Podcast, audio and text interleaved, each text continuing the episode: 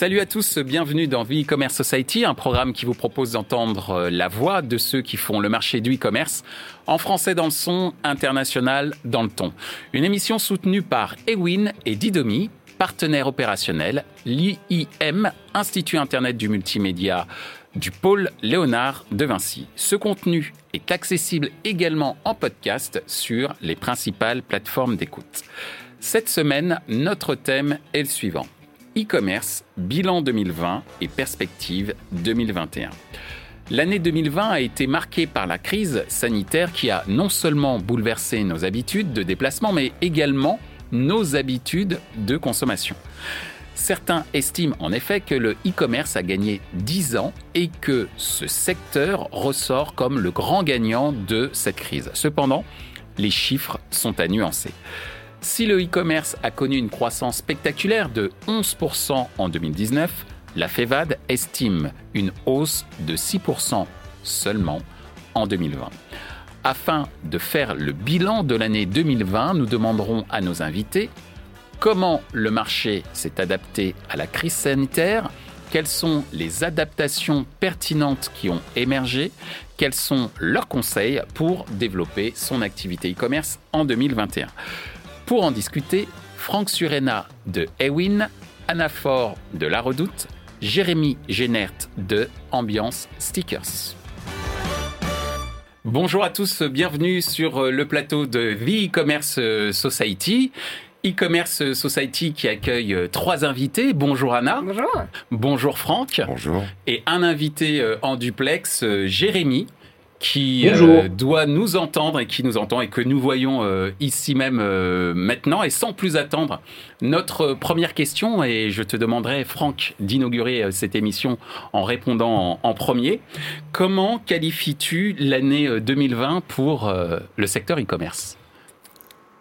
L'année 2020 était globalement une, une, année hors norme et le e-commerce a été aussi hors norme avec je crois, ce que l'on peut qualifier d'une année, une année record, mais euh, surtout une année, une année charnière, une bascule, un point d'inflexion euh, sur une adoption massive par les internautes français euh, du e-commerce, euh, y compris les derniers réfractaires qui, dès lors que les magasins ont été fermés, se sont massivement tournés vers le vers le e-commerce, avec un corollaire qui, qui est, que nous avons pu constater sur le sur le réseau Awin par, par notre activité, qui est le, le développement du drive et du, du click and collect.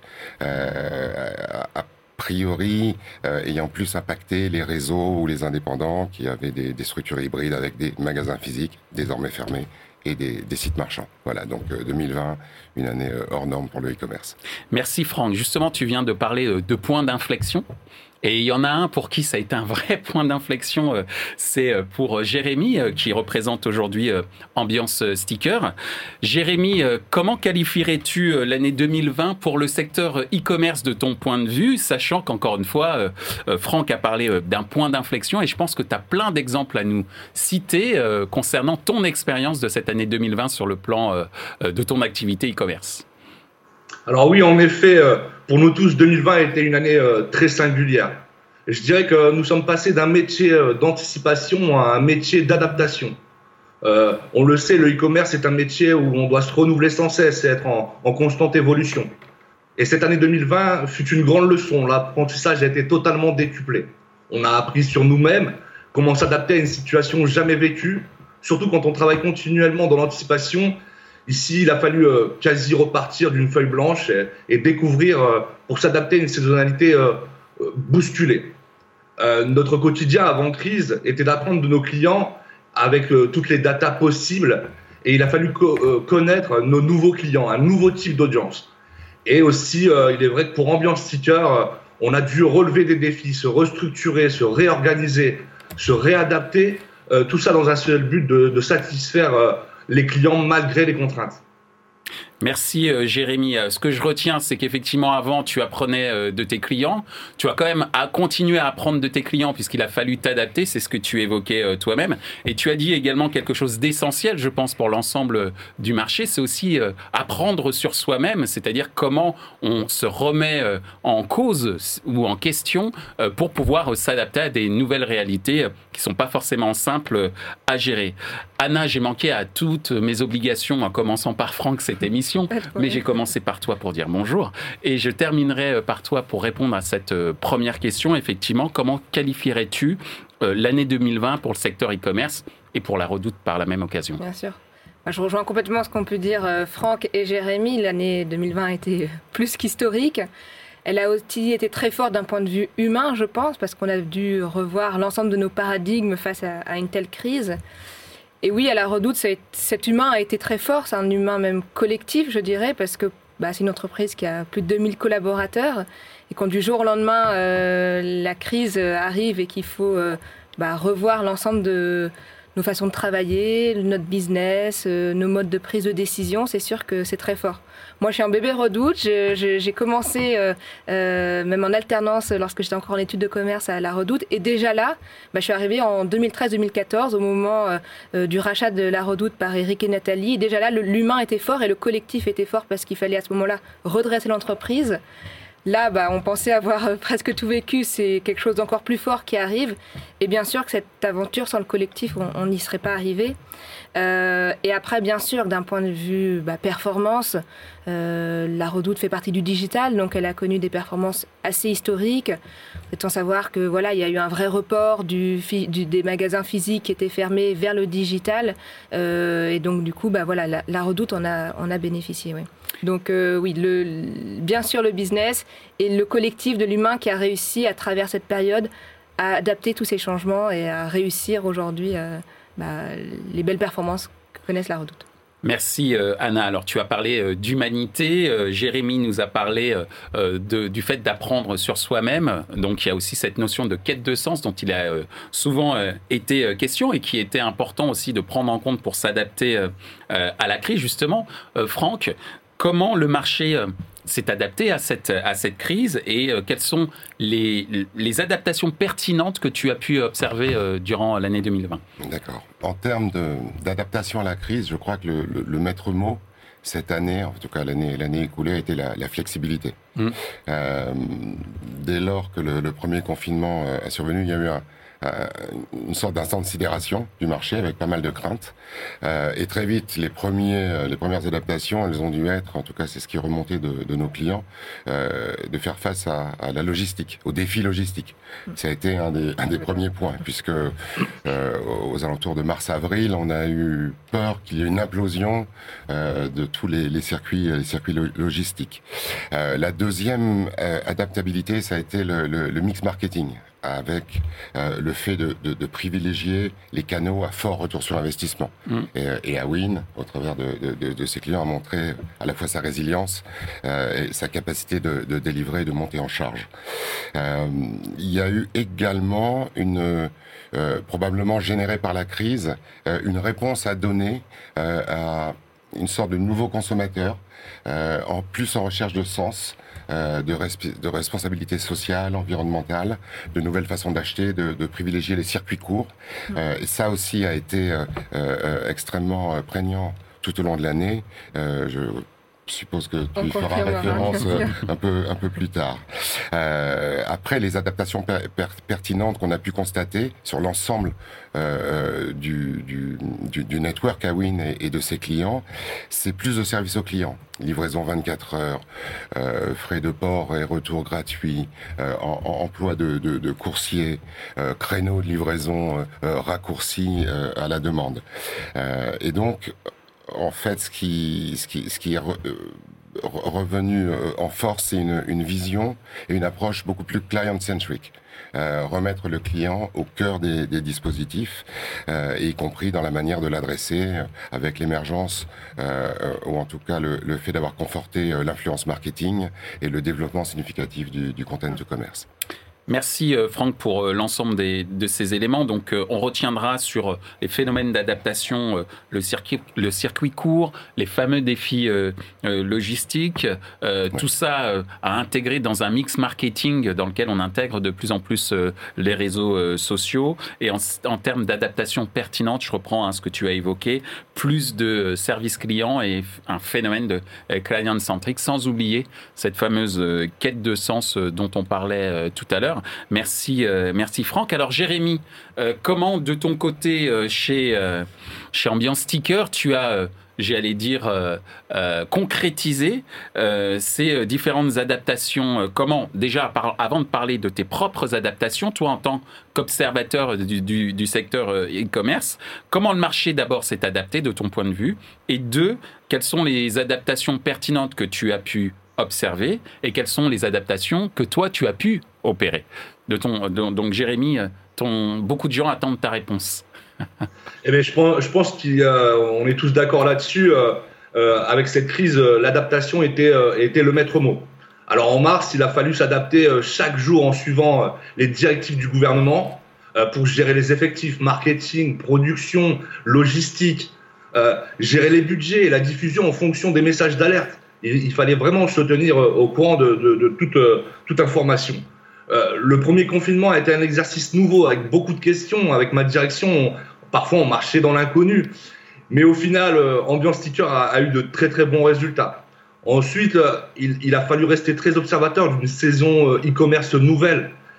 les acteurs qui ont su rester présents pendant cette crise, qui avaient un site optimal, une offre qui répondait aux attentes et surtout un service client au top, ceux-là, ils ont pu se démarquer et connaître, connaître des croissances importantes.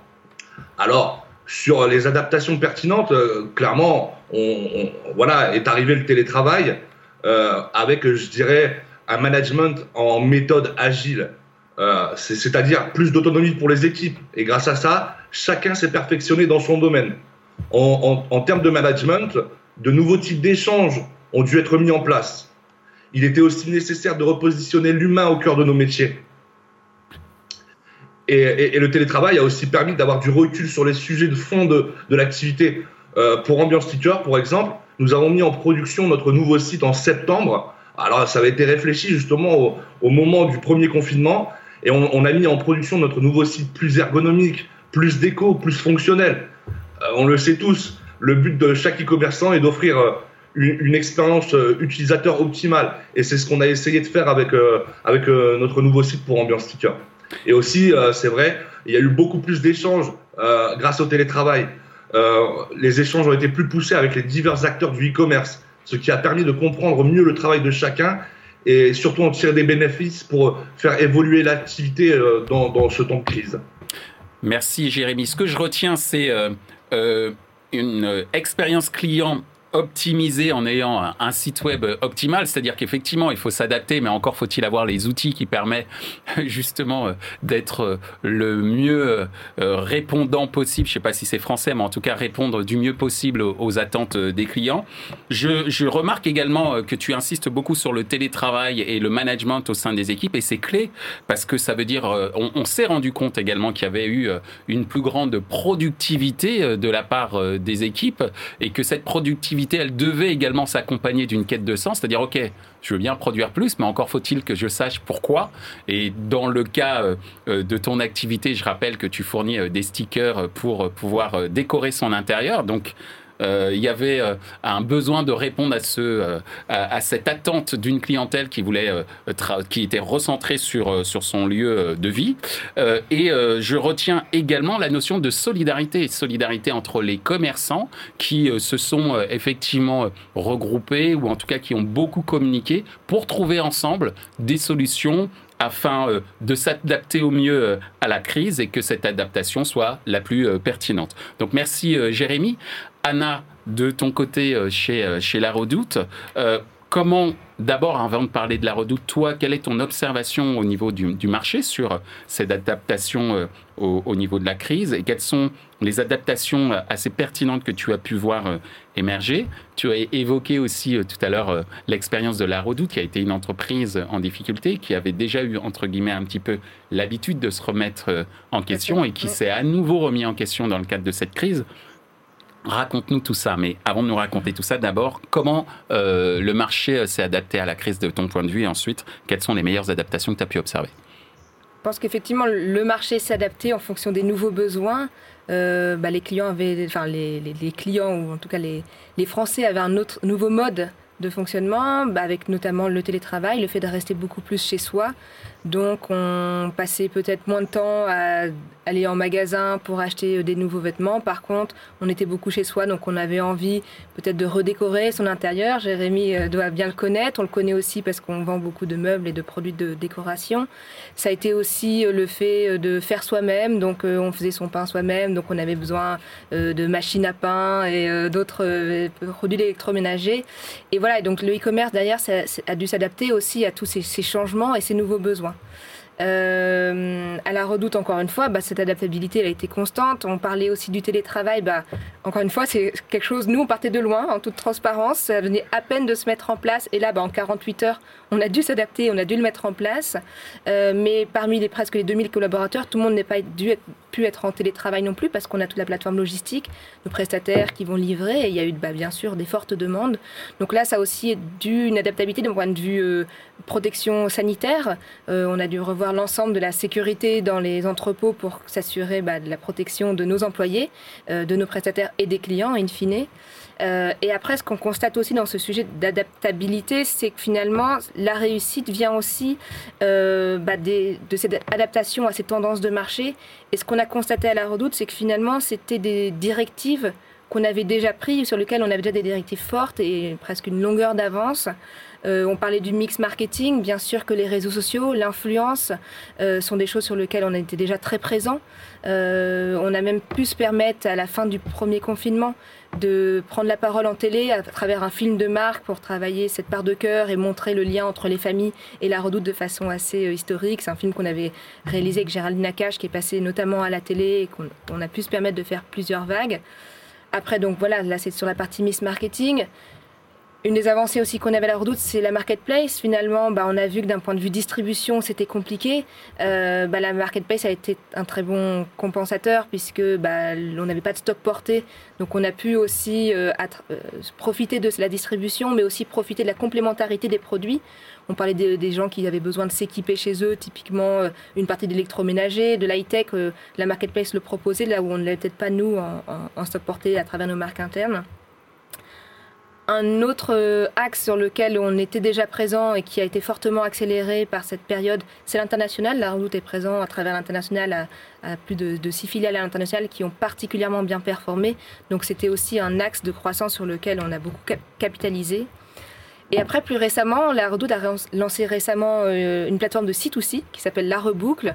Et ça aussi, ça fait partie des tendances qu'on a vues finalement, euh, une plus grande conscience des personnes d'un point de vue écologique, un rôle sur le, panier euh, moyen aussi des Français. Et donc, voilà, continuer à pouvoir développer des services qui répondent à ces besoins et qui s'adaptent à l'évolution euh, du marché. Donc, effectivement, voilà, je pense que la clé aussi, c'est dans cette adaptabilité, c'est de capitaliser sur les forces qui sont déjà présentes. Merci euh, Anna. Donc ce que je retiens aussi, c'est cette notion d'anticipation, d'anticipation sur l'évolution du mode de consommation des Français. Et je dirais que euh, autour de cette anticipation, il y a aussi l'anticipation sur les nouveaux euh, moyens de, communication qu'on peut retrouver euh, sur les réseaux sociaux, et puis anticipation sur une réalité sociologique. On parlait de quête de sens avec l'arrivée de la reboucle que tu viens d'évoquer. Alors, on a beaucoup parlé de l'année 2020, mais l'objectif, c'est également d'avoir des perspectives sur l'année 2021. D'où cette dernière question, Franck.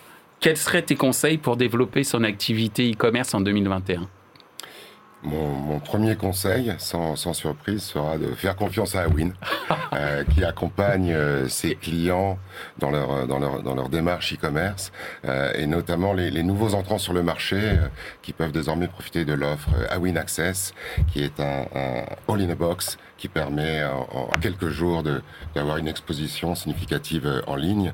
Le, deuxième conseil, c'est de euh, que j'aurais tendance euh, à donner, c'est de, de, continuer la stratégie mobile. Euh, notamment avec le, le lancement de, de, la, de, la, 5G, mais on, on, on, voit depuis plusieurs années la part de plus en plus importante euh, du mobile, de l'achat mobile dans le tunnel de, de conversion.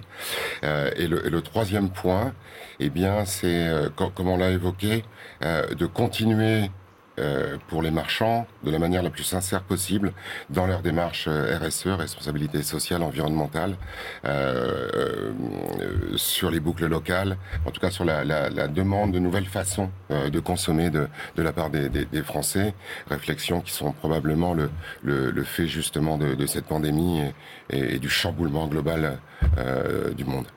Merci Franck, je retiens le triptyque. Hein. Plateforme de performance type Ewin. Oui. Stratégie mobile et euh, responsabilité euh, sociale et environnementale euh, qui est extrêmement important, euh, qui sont tes principaux conseils pour développer son activité e-commerce en 2021. Jérémy, de ton côté, fort de l'expérience que tu as pu euh, acquérir ces derniers mois, quels seraient tes conseils pour développer l'activité e-commerce en 2021 Ah, pour 2021, il y a tellement de choses à faire. Euh, c'est pour ça que nos métiers sont, aussi galvanisants. Euh, je dirais déjà travailler la fibre humaine au maximum et, bâtir un projet e-commerce solide. Échanger avec tous les acteurs marketing afin de garantir une visibilité totale. Être curieux, échanger avec les collaborateurs et partenaires. Cela nous fait évoluer et développe les connaissances sur les composantes de chaque levier. Être passionné, être à l'affût de tout ce qui se fait dans l'univers digital. Travailler sans cesse son offre et son animation commerciale et, et, là aussi, je rejoins Franck, et beaucoup, et beaucoup plus qu'en 2020, il faudra être mobile friendly et euh, avoir une promesse client toujours meilleure. Et si vous me le permettez, euh, je, euh, je vais finir par une, une petite situation, une, une, petite citation. Seul on va plus vite, ensemble on va plus loin c'est effectivement un proverbe africain euh, qui effectivement euh, dit euh, ensemble on va plus loin, seul on va plus vite. Et l'objectif c'est que nous soyons, euh, c'est que nous soyons ensemble. Je retiendrai le mot euh, humain. Il faut être tout simplement humain et faire euh, utiliser les forces vives que tous ensemble nous pouvons représenter, y compris dans les activités du e-commerce. Merci à toi, Jérémy.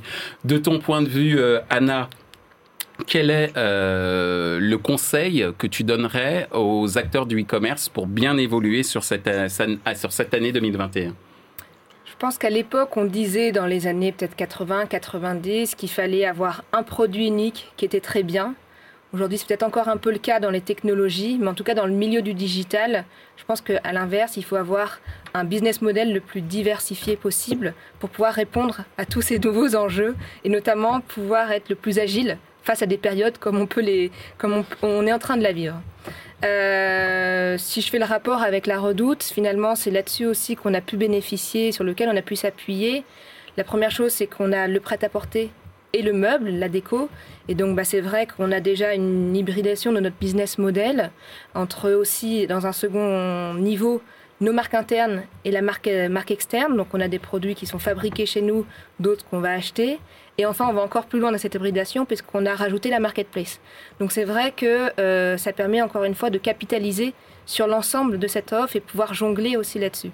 Après, je l'ai mentionné, on peut aussi s'appuyer de l'international. Aujourd'hui, euh, l'international représente une part très importante dans le chiffre d'affaires. Euh, la Redoute l'a bien constaté là ces derniers temps que c'était bah, plus que stratégique et donc ils mettent davantage euh, le poids du corps là-dessus pour encore favoriser cette croissance à travers le développement à l'international de la Redoute. Et après d'autres services, la Redoute se veut euh, pour mission d'être la plateforme lifestyle préférée euh, des familles. Et ben dans la plateforme, il y a tous les services qu'on propose pour les clients. J'ai parlé euh, du C2C et, et, bien sûr il y en a d'autres, toujours dans un objectif de pouvoir euh, mieux répondre à tous ces enjeux et tous ces, besoins d'un point de vue client. Donc voilà, je dirais effectivement pour moi, la réussite sur 2021, c'est d'avoir un, business model le plus hybride possible, euh, de pouvoir vraiment diversifier son business model pour pouvoir toujours s'adapter à ces changements et pouvoir avoir plusieurs cordes à son arc en fonction de, comment euh, le, marché évolue et le contexte euh, de, de, de, du marché, marché. Va, va, va, évoluer sur l'année 2021. Donc je, je retiens hein, diversité euh, technologique, euh, j'allais dire même humaine, hein, hybridation euh, ouais. également, sans oublier l'agilité auquel tu as fait référence, l'international et ne pas hésiter à tester aussi ou développer des, des, nouveaux services.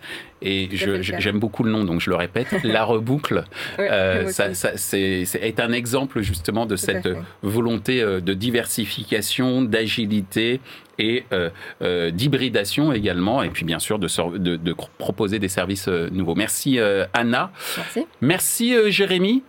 merci à toi et merci Franck d'avoir participé donc à cette première émission de l'année 2021 consacrée au bilan 2020 de e-commerce et des perspectives pour cette euh, nouvelle année.